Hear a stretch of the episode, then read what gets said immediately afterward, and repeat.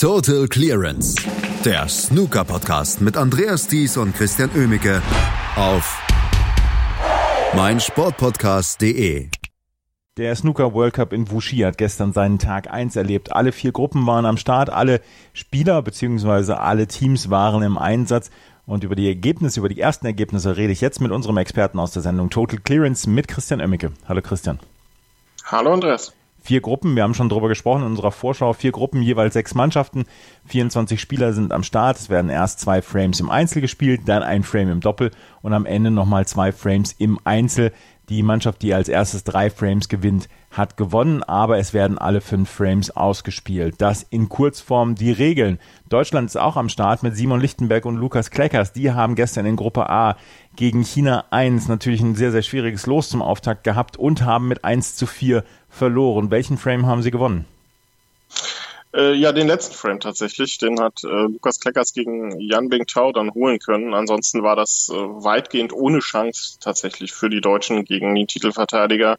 Jan Mingtao hatte den ersten Frame mit einer 51 gewonnen gegen Simon Lichtenberg. Dann hat Ding Junhui ähm, im Prinzip drei Frames im Alleingang gewonnen. Sein Einzel mit einer 73 gegen Lukas Kleckers. Dann ähm, das Doppel mit einer 104, die äh, Ding Junhui da gespielt hat, ähm, ging dann auch ganz schnell an China A und mit einer 83 hat er sich dann auch den vierten Frame geholt, also auch gegen Simon Lichtenberg dann wieder ähm, vollkommen dominiert. Das war eine One-Man-Show von Ding Junhui dazwischen drin.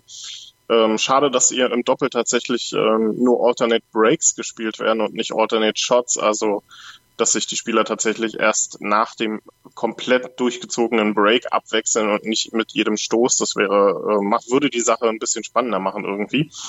Ähm, den letzten Frame äh, zwischen Jan Bingtao und Lukas Kleckers, der war dann hart umkämpft, ging dann erst auf die Farben tatsächlich an äh, den Deutschen, der dann eine, einen klasse Ball auf die letzte blaue gespielt hat. Die blaue da abtropfen lassen von der pinken in die Mitteltasche und das war letztendlich der entscheidende Ball ähm, der ihm dann den Frame gebracht hat. Und dieser Frame kann sich eventuell noch als durchaus wichtig herausstellen, was so die Platzierung in der Gruppe anbelangt, denn ähm, äh, das sind ja jetzt nicht verlorene Punkte für Deutschland, sondern das ist ein gewonnener Punkt für Deutschland. Hier, hier gibt ja jeder gewonnene Frame einen Punkt.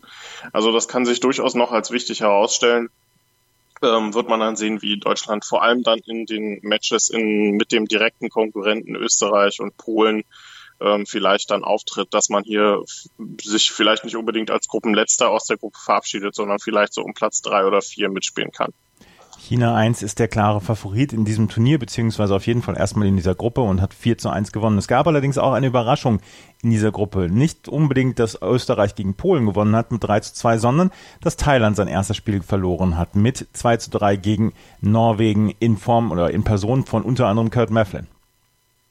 Genau, 2 zu 3 Niederlage in einem ähm, ja teilweise wirklich guten Match, teilweise auch dramatischen Match. Thailand hatte die ersten zwei Frames gewonnen, also ähm, die ersten Einzel von Noppon Kam und Tepchaonu gingen an Thailand, dann aber mit dem Doppel die komplette Wende in diesem Match im Prinzip. Ähm, Christopher Watts und Kurt Mefflin haben da wirklich gut agiert, haben sich diesen Frame geholt und dann auch die letzten beiden Einzel noch gewonnen. Also das war durchaus stark, was äh, die, die, das Team aus Norwegen da gezeigt hat und Thailand jetzt schon nach dem zweiten Match, äh, schon nach dem ersten Match im zweiten Match dann ein bisschen unter Druck. Also äh, da hätte man sich durchaus mehr vorstellen können. Ähm, und dabei hatte Thailand das Match, wie gesagt, bis Mitte des Doppels komplett im Griff. 89er Break, 52er Break dann auch im Doppel gezeigt. Und danach ging es dann bergab, die nächsten zwei Frames auf die Farben verloren. Also durchaus eine bittere Niederlage für Österreich. Der 3 zu 2 Sieg gegen Polen dagegen ähm, sehr stark. Ähm, das sind schon mal drei wichtige Punkte, die man hier äh, in der Tasche hat. Polen hatte den ersten Frame gewonnen, ähm, Österreich dann die nächsten zwei, also auch das Doppel ging an die Österreicher und Andreas Ploner verlor dann zwar seinen, Frame, seinen vierten Frame gegen Kaspar Filipiak, aber mit einer 73 holte Florian Nüssle dann den entscheidenden äh, fünften Frame gegen Adam Stefanov. Also starker Auftritt für äh, das österreichische Duo hier, die ja dann auch im Turnierverlauf noch auf Deutschland treffen werden. Am, äh, ich glaube, am letzten Spieltag, das letzte Match in dieser Gruppe, ist das tatsächlich zwischen Österreich und Deutschland. Also auch interessantes äh, Duell dann für zwei Nachbarländer. Heute Nachmittag trifft China 1 auf Norwegen, Thailand auf Österreich und Polen dann auf Deutschland in der zweiten, in den zweiten Spielen dieser Gruppe. Wir haben die Gruppe A hinreichend besprochen. Kommen wir in die Gruppe B.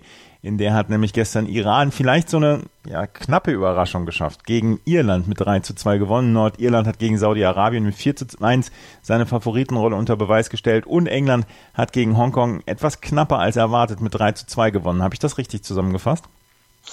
Ja, das äh, stimmt absolut. Das ist ja so ein bisschen die, die Todesgruppe, ähm, wie sie von World Snooker etwas martialisch bezeichnet wird. Ähm, durchaus richtig eine relativ ausgeglichene Gruppe. Nordirland ähm, um das äh, Duo zwischen Mark Allen und Jordan Brown wird seiner Favoritenrolle hier bislang zumindest gerecht, hatten jetzt aber auch mit Saudi-Arabien den ähm, von den Namen her vielleicht einfachsten Auftaktgegner in dieser Gruppe. Äh, Breaks von 56 und 87 äh, von den Nordiren, 61 zwischendrin von Saudi-Arabien äh, für äh, den Ehrenframe, sage ich mal. Die anderen beiden Matches waren aber deutlich umkämpfter. Vor allem von den Engländern kann man bislang durchaus auch enttäuscht sein. Ähm, die hatten nämlich auch ein bisschen Glück, dass äh, man gegen Hongkong tatsächlich wenigstens noch 3 zu 2 gewonnen hat. Ähm, das war nämlich ein, durchaus ein guter Auftritt von Hongkong, die hier zwar ohne die Nummer 1 Marco Fu dabei sind, aber mit Andy Lee und äh, Chiang Kai ähm, durchaus zwei gute Spieler mit am Start haben und vor allem Andy Lee war es dann tatsächlich, der am Ende seine Chancen dann nicht konsequent genug ausnutzte, um äh, hier vielleicht sogar die Überraschung zu schaffen im fünften Frame, im letzten äh, und sich dieses äh, dieses Match dann tatsächlich zu holen. Also Karen Wilson und äh, Jack Lisowski werden sich hier deutlich steigern müssen im Turnierverlauf. Das gilt auch für die Iren, die ein kleines Mammutmatch hinlegten gegen ähm, die beiden Iraner Sohail Wahedi und äh, Hossein Wafai. Ähm, also Ken Doherty und Fergal O'Brien müssen da doch nochmal ein deutliches Stückchen zulegen. Der Doppelframe dauerte sehr, sehr lange zwischen diesen beiden wurde dann äh, auf Schwarz für die Iraner entschieden, die dann mit einer 68 im letzten Frame dann auch äh, das Match in ihre Tasche brachten und sich damit drei Punkte gut schreiben können. Also ähm, das ist wirklich eine sehr, sehr offene Gruppe hier in, in, äh, in der Gruppe B. Da bin ich äh, gespannt, wer sich da durchsetzen kann. Also für die Engländer wird das hier kein Selbstläufer. Schon heute geht's dann gegen die Iren. Ähm, gleich früh, das Match läuft jetzt schon, während wir aufnehmen. Also ähm, sehr, sehr interessante Gruppenkonstellation hier. Das wird, äh, da wage ich eigentlich auch keine Prognose, wer hier weiterkommt. Das ist die Gruppe B gewesen. Ähm, in der Gruppe B, der Todesgruppe, ist Nordirland im Moment in Führung. Gruppe C hat gestern auch gespielt. Natürlich Israel hat gegen Malaysia mit 4 zu 1 gewonnen, Belgien gegen die Vereinigten Arabischen Emirate mit 4 zu 1 und Schottland hat gegen Zypern mit 4 zu 1 gewonnen. Das waren drei sehr klare Siege. War der die Niederlage von Zypern gegen Schottland vielleicht ein Frame zu hoch? Naja, also ähm, das, das zypriotische Duo ähm, zwischen äh, Michael Giorgio und Antonis Poulos ist da ja jetzt nicht unbedingt diese riesengroßen Namen. Ähm, Schottland mit John Higgins und Stephen Maguire doch die klaren Favoriten und ich würde nicht unbedingt sagen, dass das äh, zu hoch ausgefallen ist. Im Gegenteil, es hätte sogar noch höher ausfallen können.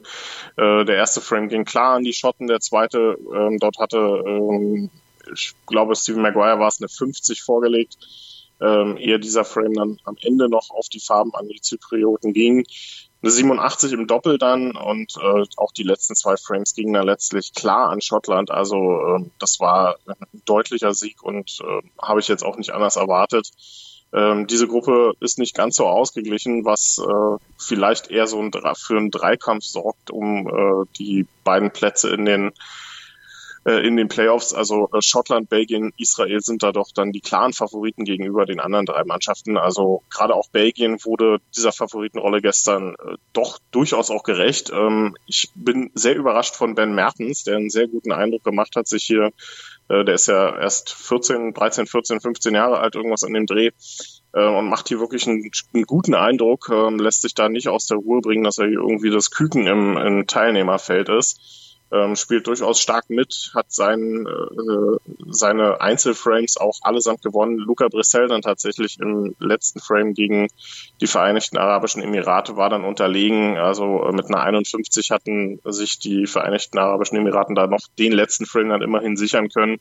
Und Israel auch mit einem sehr starken Auftritt. Ian Sharaf und Shahar Rubak äh, Breaks von 53 und 69 unter anderem. Also ähm, auch hier der letzte Frame ähm, war es dann tatsächlich, der noch als Ehrenframe immerhin am Malaysia ging, so dass es hier nicht mit einem 0 zu 5 endete. Also das äh, starke Konstellation in dieser Gruppe und hier werden dann tatsächlich die Matches zwischen Belgien äh, und Schottland und zwischen Israel, Belgien, also zwischen den drei Mannschaften werden dann wahrscheinlich hier tatsächlich den Ausschlag geben, wer ins Viertelfinale einziehen kann und wer nicht. Das war die Gruppe C und Gruppe D haben wir auch noch. Wales gewinnt gegen Indien mit 4 zu 1, China 2 gewinnt gegen Australien, das einzige Spiel, was mit 5 zu 0 ausgegangen ist. Und die Schweiz gewinnt gegen Malta mit 3 zu 2. Guter Start für Alex Ursenbacher und Co. Absolut. Ähm, also Österreich und die Schweiz gestern mit Auftaktsiegen, das äh, hat mir sehr gut gefallen. Ähm, Alex Osenbacher und Louis Vetter haben da auch einen sehr guten Eindruck gemacht, haben sich äh, die Frames zwei bis vier dann letztlich holen können und hätten auch den letzten Frame gegen die beiden, äh, gegen Malta noch gewinnen können. Da war letztendlich äh, Louis Vetter dann ein bisschen unterlegen, also da äh, stellt sich äh, vielleicht einer so ein bisschen dann natürlich als der schwächere Spieler heraus, das muss man dann ganz klar so sagen, aber trotzdem drei Punkte im Sack und das können, kann sich am Ende dann auch schon wieder als wichtig herausstellen. Unter anderem eine 53 gespielt, also starker Auftritt, aber auch von den Chinesen, muss ich sagen. Ähm, Liang Wenbo und Zhu Yulong haben da wirklich stark gespielt ähm, gegen die Australier, Breaks von 93 und 98 zwischendrin aber man muss auch hier dazu sagen, Australien natürlich nicht in Top-Besetzung dabei. Ähm, Neil Robertson nicht am Start, sondern Steve Mifsud und Ryan Thomason. Also das sind jetzt nicht die ganz großen Namen, die da eben antreten und deshalb muss man das auch ein bisschen relativieren. Das 4 zu 1 der Waliser gegen ähm, Indien war vielleicht mit eins der stärksten Matches bisher von einem der Top-Favoriten. Zwei Centuries spielten äh, Ryan Day und Mark Williams. Mark Williams startete da ja gleich mal mit einer 110, dann eine 134 später von Ryan Day dann auch im vierten Frame. Also das, äh, ja, kann man gar nicht mehr viel zu sagen. Ist einfach starker Auftritt gewesen. Auch hier der letzte Frame dann wieder mal als Ehrenframe an den Außenseiter gegangen. Also ähm, für Indien wird das sehr schwer, hier um die Playoff-Plätze mitspielen zu können. Wales und äh, China dann wahrscheinlich äh, in der nächsten Runde, aber ja, wir haben ja noch vier Spieltage, also werde ich mich da mal nicht allzu weit aus dem Fenster lehnen. In der Gruppe D spielt äh, im Moment Schweiz gegen Indien, China gegen China 2 gegen Malta und heute Mittag geht es dann weiter mit den nächsten Spielen. Morgen werden wir natürlich darüber sprechen, wie Deutschland unter anderem dann gegen Polen aufgetreten ist. Wie gesagt, heute 13.30 Uhr geht es los und morgen werden wir darüber sprechen hier bei Total Clearance und im Sportplatz auf meinsportpodcast.de. Das war Christian Oemmeke mit seinen Einschätzungen zu Tag 1 dieses World Cups in Wuxi. Snooker ist endlich wieder losgegangen hier auch auf meinsportpodcast.de. Vielen Dank, Christian. Schatz, ich bin neu verliebt. Was? Drüben. Das ist er. Aber das ist ein Auto. Ja, eben. Mit ihm habe ich alles richtig gemacht. Wunschauto einfach kaufen, verkaufen oder leasen. Bei Autoscout24. Alles richtig gemacht. In rund 40 Folgen habt ihr mich jetzt schon sagen hören, I want to tell you about the Beatles. Ich habe euch die Geschichten zu ihren Alben und ihren Songs erzählt, euch ihre wichtigsten Wegbegleiter und Vertraute vorgestellt und natürlich die Orte, die für die Bandgeschichte eine wichtige Rolle spielten. Habt ihr die drei bisherigen Staffeln schon durchgehört? Nein? Na, worauf wartet ihr dann noch? Rein in den Podcatcher eurer Wahl und einfach mal losgehört. Und folgt gerne auch unserem Instagram-Kanal iwtty-Beatles Podcast. Erdbeerzeit von Chip and Charge. Das Daily aus Wimbledon mit Andreas Thies und Philipp Jobert. Vom 1. bis 14. Juli informieren dich unsere Tennisexperten täglich über die Geschehnisse des prestigeträchtigsten Tennisturniers der Welt. Erdbeerzeit auf meinsportpodcast.de. Schatz, ich bin neu verliebt. Was? Da drüben. Das ist er. Aber das ist ein Auto. Ja, eben. Mit ihm habe ich alles richtig gemacht. Wunschauto einfach kaufen, verkaufen oder leasen. Bei Autoscout24. Alles richtig gemacht.